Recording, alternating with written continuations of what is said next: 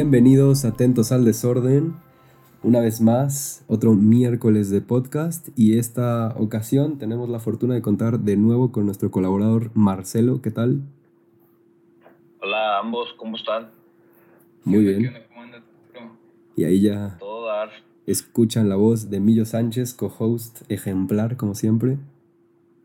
Como siempre, ¿qué tal? ¿Cómo están todos? ¿Todo bien? Excelente. Y la voz que no escuchan es la de Claudio porque no pudo contar con nosotros. No pudo estar con nosotros. Eh, pero bueno, ya que lo está escuchando en este momento, le mando saludos. Saludísimos. El tema de hoy es el desorden energético en México. Bastantes eh, ya sabrán más o menos de qué va la cosa para el público internacional. Quizá por la situación que, que pasó en Texas estarán enterados de ciertos detalles. Y obviamente esto implica hablar mucho de materia energética en nuestro país. Para eso vámonos de lleno de una vez con el contexto que nos dará Millo Sánchez. Bueno, obviamente todos saben que México es un país rico en recursos naturales, entre ellos el petróleo, el gas natural. Hay muchas reservas comprobadas. Este, y desde los años 70 es cuando más bien se, se pudo ver este auge en, el negocio energético en México. Obviamente se tomaron este, decisiones irresponsables como este, López Portillo con la gallina de los huevos de oro, con, el, con Cantarel, más que nada. Este, y pues de ahí siguieron una serie de acciones en el periodo neoliberal que, que también dejaron en duda la rentabilidad de, del sistema energético mexicano y sobre todo de Pemex, ¿no? Entonces, a partir de los años 2000 y yo creo que empezando con el sexenio de Felipe Calderón, se empezó a plantear la idea de que Pemex era ineficiente, de que Pemex no contaba con la suficiente tecnología para poder este, competir internacionalmente. Entonces empiezan a plantear las reformas energéticas, empezando con la de Calderón, que no tuvo mucho eco, pero yo creo que la más importante fue la que ocurrió en 2013 con Enrique Peña Nieto, que es la reforma energética que precisamente estaba abriendo el mercado energético a los privados y a los extranjeros, ¿no? Esto pues hizo mucho eco en México, de hecho este, yo creo que el principal efecto que todos los ciudadanos convencionales vimos es que antes todas las gasolineras pues eran de Pemex y ahora podíamos ver de diferentes marcas si lo quieren ver así entonces, este, ahí yo creo que empezó a nacer el discurso de la política energética que eh, tiene el actual gobierno de la Cuarta Transformación, ¿no? Este, ellos desde siempre, y de hecho en el plan de desarrollo dicen que el principal objetivo que tienen es rescatar la soberanía nacional energética, ¿no? Entonces, este, ¿qué es lo que querían hacer? Pues, este, primero que nada planteaban que esta reforma energética hacía mucho daño al país porque casi, casi que pintaban a Peña Nieto como un vendepatrias al abrir el mercado a los privados. Y bueno, este, que proponían, este, primero que nada querían decir que no iba a haber incrementos de impuestos en términos reales ni a los precios de combustibles. Este, y obviamente yo creo que este, el programa, el proyecto estelar de esta administración en materia energética es la refinería de dos bocas, ¿no? Que ya sabemos que es un poco polémica, que incluso ya generó un ecocidio mayor que el de Texcoco, y pues este, también tenemos que quieren rehabilitar muchísimas refinerías y obviamente quieren recuperar la capacidad de generación de la Comisión Federal de Electricidad, que eso vamos a hablar más adelante, que es lo que precisamente se quiere plantear con la nueva reforma a la ley de la industria eléctrica. Sí, de inicio, Peña Nieto siempre es una figura atacada por esta administración y que en realidad fue un presidente bastante progresista, tuvo contribuciones muy importantes y en el aspecto específico de la reforma energética, pues representó un gran cambio para la mayoría de los mexicanos. Sin embargo, los intereses monopólicos del sector posteriormente perjudicaron la, la, imagen del presidente porque tienen el poder para hacerlo. ¿Tú qué piensas, Marcelo, del el inicio y de, de, cómo está esta propuesta que manda de manera muy prepotente el presidente AMLO a la, al, al Congreso para la reforma de la ley energética? Pues se me hace absolutamente terrible. Este, los que me conocen saben que pues, me apasiona el, el tema de las energías renovables y pues las energías limpias y todo eso. Este, y pues esta reforma básicamente lo que hace pues es mandarlas para atrás, es ir en retroceso contra todo el, desarrollo pues que se estaba llevando a cabo en, sí gracias a pues a la liberación del mercado eléctrico nacional que, que trae consigo la reforma energética de Enrique Peña Nieto, que por más que haya sido controversial, creo que era necesaria. O sea, si te pones a ver sus principales objetivos, que eran bajar las tarifas eléctricas, este, bajar el precio del gas, aumentar la producción de, de petróleo para el país, este, se iban a crear 500 mil empleos en su sexenio. Este, si bien no se ha cumplido casi absolutamente nada de los objetivos, pues se me hacía un buen primer paso hacia pues el desarrollo del sector energético en el país que pues desafortunadamente se verá estancado gracias a lo que se propone pues por la 4T. Sí, de hecho, este, hablando grandes rasgos de, la, esta, de esta nueva ley a la industria eléctrica, que de hecho, justo hace unas cuantas horas de que empezamos a grabar esto, ya está aprobada en lo general en la Cámara de los Diputados, es importante saber, y si no han visto nuestro post en Instagram, que, tratamos de explicarlo de la mejor manera, les, les sugerimos que lo hagan, arroba atentosmx, pero básicamente los puntos más importantes es que se quiere modificar el mecanismo de despachos de electricidad con una prioridad en la energía hidroeléctrica, en energía producida en otras plantas de la CFE y hasta el último, la energía renovable, que puede ser la solar, la eólica y los ciclos combinados de particulares, ¿no? Entonces, este, se podría decir, y muchas, este, muchas organizaciones interesadas en la política energética de México han dicho que más que nada esta nueva ley quiere, bueno, esta nueva reforma quiere este, impulsar el monopolio de la Comisión Federal de Electricidad. Y de hecho también comentaba yo en ese post este, que este, esta, esta reforma tiene más tintes ideológicos que técnicos, entonces es muy peligroso ver cómo, este, como se sabe que la, casi casi que la Cámara de Diputados este, hace lo que el presidente quiera, pues entonces este, se va a seguir este discurso ideológico y al final pues este, los más afectados vamos a ser nosotros porque pese a que se dice que esta reforma va a hacer que la, este, que la electricidad sea más barata, al final este, por temas de subsidios y otros, otras cosas técnicas que no me quiero meter, este, pues va a terminar saliendo más caro para nosotros los mexicanos que vamos a terminar pagando todos los daños. Y también decir, Millo, que en términos internacionales, esta reforma a la ley va en contra de muchos de los acuerdos que se tienen firmados, sobre todo el, el, de libre comercio que se tiene con Estados Unidos y Canadá, el TEMEC, en donde se le está dando una preferencia a una empresa pública, lo cual no puede favorecerse desde el gobierno de esa manera. Y en mi opinión, todo lo que limite la inversión privada y el libre mercado, pues es un error muy grande. Y como tú bien lo apuntas, esto es más ideológico que técnico. Y eso pues ya, ya hemos hablado en otros episodios, que, la, que a la 4T si algo le falta, falta demasiado, es la técnica. Sí, totalmente. Y de hecho, este, yo creo que esta reforma cayó como anillo al dedo, sobre todo por la situación actual que ha pasado, de lo que ha pasado en Texas, ¿no? Este, como bien saben ustedes, en Texas este, hay un fenómeno, un frente frío que nunca se había visto en la historia. De hecho, este, creo que es la primera vez que se registró una nevada en Dallas, en, en el estado en general, y de hecho, yo creo que es una consecuencia directa del cambio climático, ¿no? Porque pues, en qué momento íbamos a pensar que Texas iba a tener una nevada de este nivel. Y no solo eso, obviamente el sistema eléctrico de Texas no estaba preparado con la infraestructura para enfrentar este tipo de fenómenos este, climáticos que en la vida iban a pensar que iban a pasar, ¿no? Entonces, pues obviamente aumentó la demanda de gas para que se pudieran prender los calentadores en las casas de, de todo el estado de Texas y eso hizo que se parara el abastecimiento a México, ¿no? Que, que si no lo sabían, el 70% del gas que consumimos aquí en el país proviene de Estados Unidos y, particularmente de la región de Texas, ¿no? Entonces, este, pues obviamente hemos visto, sobre todo en el norte del país, múltiples apagones porque no se puede sostener, este, pues ahora sí que el sistema eléctrico porque otra cosa que es muy importante mencionar es que no tenemos un portafolio variado de, en cuanto a métodos de, de generación de energía, ¿no? El, el, que más tenemos es de ciclo combinado, que más que nada es de, es de la quema de gas natural y de vapor de agua. Después tenemos el, la termoeléctrica, que más que nada es este, petróleo y creo que un 31% de toda la energía que se genera en México proviene de renovables.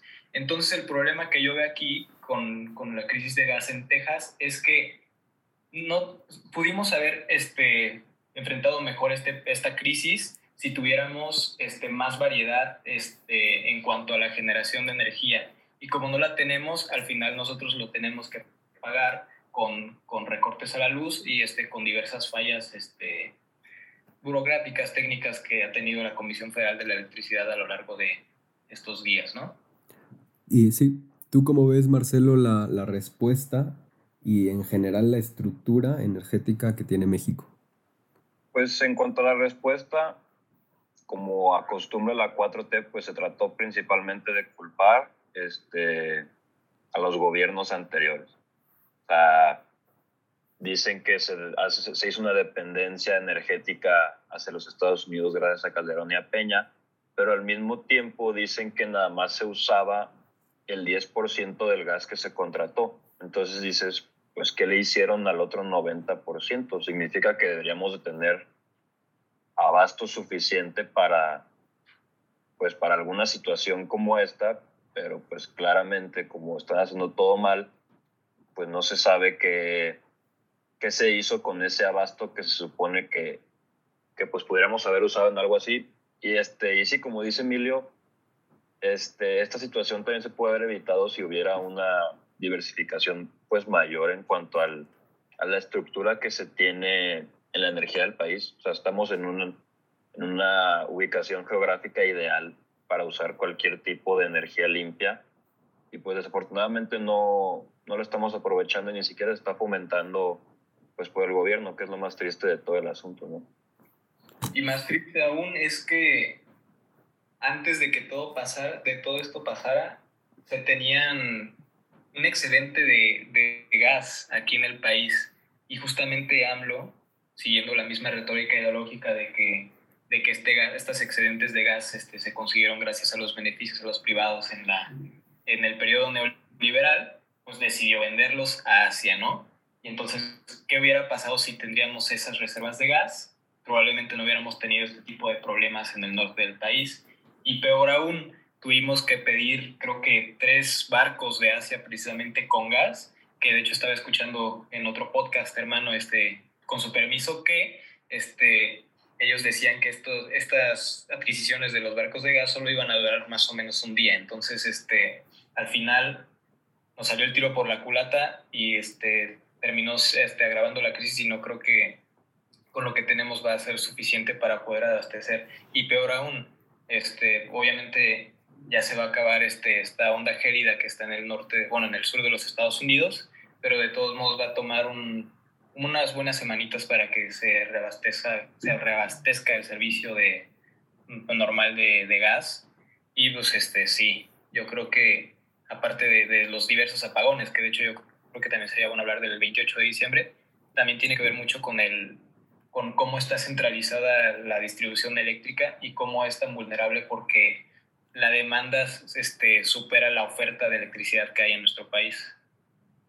Sí, y aparte de lo que comentan ustedes de, este, de estas reservas que teníamos, porque en el periodo neoliberal había técnica y se, se sabía que se pueden utilizar las reservas, por algo están, no se aseguraron en, en la época actual de prever estos acontecimientos, quizá no a este grado, pero sí en lo que es el, el famoso mercado de futuros, puedes asegurar los precios. Lo que pasó en Texas obviamente disparó en, en, números importantísimos el, el, precio que estaba en muy muy bajo y por esta demanda exagerada obviamente incrementa también el valor de, del producto. Y también decir que la 4T incluso no tiene en estos momentos una estrategia de reservas en general en materia energética, lo cual es bastante lamentable y habla de que no es el problema la dependencia que se tenía con Estados Unidos, porque antes sí existían mecanismos para contrarrestar estas crisis. Y sobre todo, si lo comparamos con, eh, con ejemplos internacionales que han habido, la 4T no agotó los recursos necesarios para proteger a, a, los ciudadanos y su mayor eh, solución fue la intermitencia y estos famosos apagones, que no sé qué, si quieras agregar algo sobre esto, sobre todo del primero en el 28 y los recientes en este mes de febrero, el 28 de diciembre.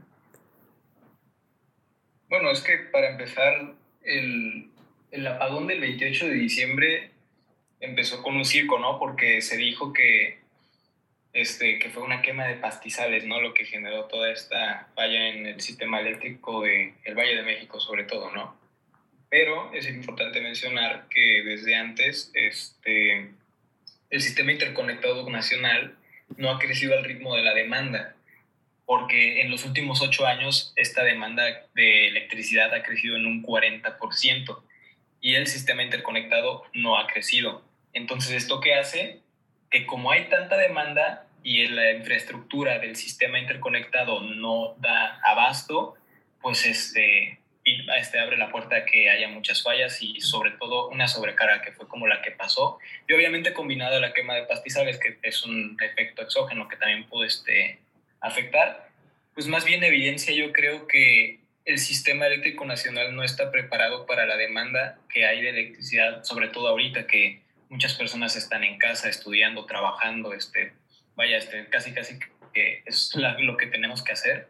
Entonces, este, ahí volvemos al tema de que se necesita más variedad de, sobre todo, y mejorar la infraestructura y tener más variedad de, este, de medidas para poder este, obtener energía eléctrica, ¿no?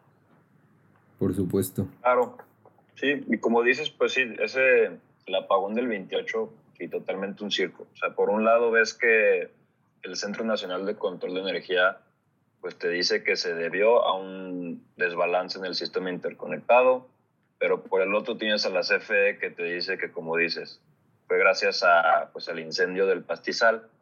Pero lo controversial de eso, de la CFE, es que la protección civil de Tamaulipas, que pues, es donde fue el pastizal, acusó que se forjaron documentos este, y firmas falsas para pues, probar que se había el, el incendio, pero que nunca ocurrió ese dicho incendio. Entonces, ahí ves que traen pues, un, un circo total dentro de la CFE, que hasta el día de hoy siguen insistiendo en que sí hubo ese incendio. Entonces, pues dices, ¿cómo quieres que la gente confíe en ti si por un lado se dicen unas cosas y por el otro otras? Sí, de hecho, pues tenemos a Manuel Bartlett, el genio de los fraudes en, en la cabeza de la CFE, entonces pues es muy fácil poder este, desmentir con mentiras ese, este, todos los rumores que se han hecho que puede que sean ciertos o no, ¿verdad? Sí, que aparte, ¿no? La desconfianza parte desde quién es el líder de la CFE actualmente. Y moviéndonos un poco más, no sé si quieras, eh, Emilio, dar detalles de la ley energética y sus mayores implicaciones al, al salir esta crisis y lo que se espera en un futuro. Pues yo creo que, como ya lo mencioné anteriormente, este, dar prioridad al monopolio de la CFE este, va a terminar este, afectando a los consumidores, a nosotros. Entonces, yo creo que obviamente tener más competencia brinda más oportunidades para los consumidores de poder escoger la, la, opción que ellos piensen que es la más inteligente. Y bueno, obviamente desde que empezó el sexenio de Andrés Manuel, la inversión ha caído un 60% y este tipo de medidas que incluso ya se ha comprobado que esta ley, bueno, esta reforma a la industria eléctrica es inconstitucional, pues genera mensajes negativos hacia el exterior que probablemente sean aún más reflejados en una baja más importante de inversión. Y en términos de, de energía renovable, bueno, este, muchos ya sabemos que México tiene un potencial casi inigualable a comparación de muchos países en términos de, energías renovables. Y desde que empezó el sexenio de Andrés Manuel, se han cerrado cerca de 200 parques eólicos, plantas de gas natural, paneles solares y otros proyectos que están estancados que se supone que, iban a tener energía renovable y todo porque López Obrador este, primero quiere dar como prioridad este, la extracción de, hidrocarburos y pues rescatar este, la CFE y Pemex, ¿no? Y eso obviamente va a ir a costa de, este, de las energías renovables. Incluso la misma secretaria de Energía, Rocío le dice que técnicamente sí quieren, quieren este, ir por las energías renovables, pero que tiene que ser un proceso ordenado que, obviamente, siguiendo la misma retórica, tiene que empezar con acabar con la corrupción que hay en los privados, que se ha comprobado, ¿no? Pues eso no se sabe con exactitud, pero obviamente seguimos con un discurso ideológico que, que nos estará afectando a nosotros como consumidores y sobre todo con la eficiencia del sistema eléctrico nacional. Bien, pues cerrando. Claro. Sí, adelante Marcelo, pues si quieres decir algo. Sí, ah, nada más iba a comentar este, que se me hace irreal, este, así como mencionó Emilio, que por ejemplo cuando salió en mayo que se publicó en el DOF la política de confiabilidad, seguridad, continuidad y calidad del sistema eléctrico nacional, que pues era, no sé, como el hermanito menor de esta nueva reforma, este, que fue declarada inconstitucional por la Suprema Corte de Justicia de la Nación. Y aún así, insiste pues el Congreso Mayor de, de Morena, pues seguir impulsando esta nueva reforma, que es básicamente lo mismo, este, pues sí, a, expensas de lo que nos pueda pasar a, nosotros los consumidores. O sea, mira, imagínense, si en esa política, que era más chica, representaba el cierre de 170 plantas solares y eólicas, una pérdida de 25 mil millones de dólares en inversión y casi 80 mil empleos perdidos este, directos, imagínense lo que puede pasar con una reforma que es mucho más grande que eso. da mucho miedo pues el efecto negativo que pudiese tener esta nueva reforma. Sí, bien, pues ahora sí está cerrada esa parte y qué bueno que diste esos últimos datos que son bastante relevantes para empezar a imaginar lo que puede ser un futuro si esto llegara a pasar en el Senado, como ya lo dijo Sánchez, ya pasó en, el, eh, en la Cámara Baja, en la de Diputados. Y ahora sí, de nuevo contigo Marcelo, porque en la recta final vamos a hablar de pues, energías limpias ¿Y qué esperas tú? ¿Qué quieres? ¿Qué nos puedes decir? Aparte, recomendamos mucho a la audiencia leer tus artículos, luego das tus, tus redes sociales. Este, pues, ¿qué espero? La verdad, un panorama negativo para las energías limpias y renovables. No se ve por ningún lado pues el apoyo por parte del gobierno. Este, me encantaría, obviamente, que fuese lo contrario. Este, y me entristece ver, por ejemplo, que ayer o antier, no, recuerdo bien, se juntaron pues, una conferencia este, Biden y Trudeau. Y, y, algo que me llamó la atención es que hicieron ellos pues un, un pacto, un acuerdo este, en el que se comprometerían a, a impulsar el desarrollo de las energías limpias y le dan como una daga a México porque dicen que esperan que ese acuerdo este, impulse a, países vecinos pues, a cambiar su, su, retórica en cuanto a las energías. Entonces, pues es esperar a ver qué tipo de consecuencias con nuestros vecinos puede traer la política energética de, de Andrés Manuel López Obrador. Este, y pues ver si por ahí no se nos van a poner, este, introducir aranceles pues por parte de Estados Unidos y de Canadá a las exportaciones mexicanas. Sin duda ese va a ser un punto de conflicto en la relación bilateral de Estados Unidos y México y a ver cómo lo, eh, lo termina liberando la administración de la 4T, que ya consolidada a nivel doméstico se puede dar ciertos lujos a, a nivel internacional en, en, cuestión de disidencia. Claro, este, y de hecho yo nada más para, para complementar lo que dijo Marcelo, este, yo siento que este retroceso de energías renovables que puede que todavía no estén totalmente comprobadas de que sean 100% efectivas en cada momento que sean el, el santo grial que, que, resuelva todos los problemas energéticos en México, pero pues sí tenemos un gran potencial y sobre todo, como ya lo había mencionado anteriormente, nuestro portafolio de, de, de abastecimiento de energía no está muy variado, entonces este, si, si, seguimos con este tipo de políticas que impulsan los hidrocarburos y todo esto, y, y este, obviamente no conseguimos una política que sea más efectiva en cuanto a la distribución de electricidad, que hasta ahorita ha estado muy centralizada, y sobre todo, si seguimos con el monopolio de la CFE, pues obviamente no solo vamos a afectar este, de la distribución eléctrica y todos esos temas, pero incluso vamos a tener este, otros efectos colaterales como puede ser este, un aire más contaminado. De hecho, nada más para que se den una idea, la central de Tula que genera electricidad por medio de hidrocarburos, creo que este, es la principal causa de que en la Ciudad de México haya tantos smog, o sea, ya ni son los carros, es esa central eléctrica de Tula.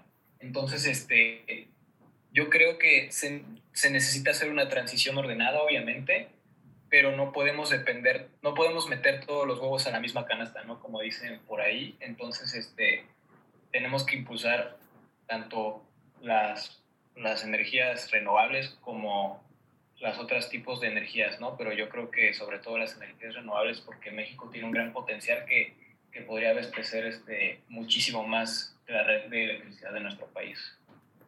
Sí, en hace un tiempo decían durante la pandemia en un comité europeo que México necesitaba más bien un Solar Mex y no un Pemex, eh, aludiendo a esta gran capacidad que se tiene. Y estoy de acuerdo con los dos, o sea, quizá no hay que caer tampoco en un alarmismo climático, hay que leer estas agendas entre líneas. Sin embargo, es necesaria esa transición ordenada que tú mencionas, Millo, y también lo, lo que espera y lo que desea Marcelo, que ya lo comentaba y sobre todo que mucho dinero vaya a la investigación constante de las energías eh, renovables porque son sin duda el futuro. Y con eso podemos creo que cerrar el episodio con nada más sus eh, aportes finales, Marcelo, ¿qué dices? Este, pues nada, así como mencionas, este, sí es importante informarse también acerca del cambio climático. Este, es obvio que pues nadie sabe con exactitud este, lo que pueda pasar en un futuro. Y también, también las energías renovables, pues son, son una incertidumbre, porque si bien sí, sí se puede decir que son el futuro, pues también hay, hay una incertidumbre grande pues en cuanto a cómo se puede abastecer, este, entonces pues sí, es ver el, el desarrollo que pueden tener y pues ojalá esperemos en un futuro ver un cambio en la mentalidad de, del gobierno de México. Muy bien. ¿Tú, Millo?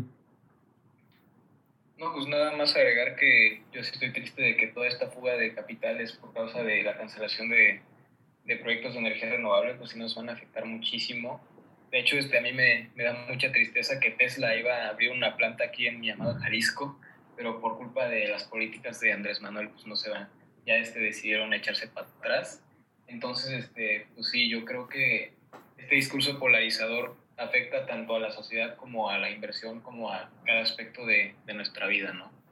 Sí, y hay que seguirlo de cerca todos estos efectos que tienen las políticas actuales. Pues con eso ya terminamos. Recuerden que siempre estamos atentos al desorden y espérenos la próxima semana. Hasta luego. Bye. Gracias.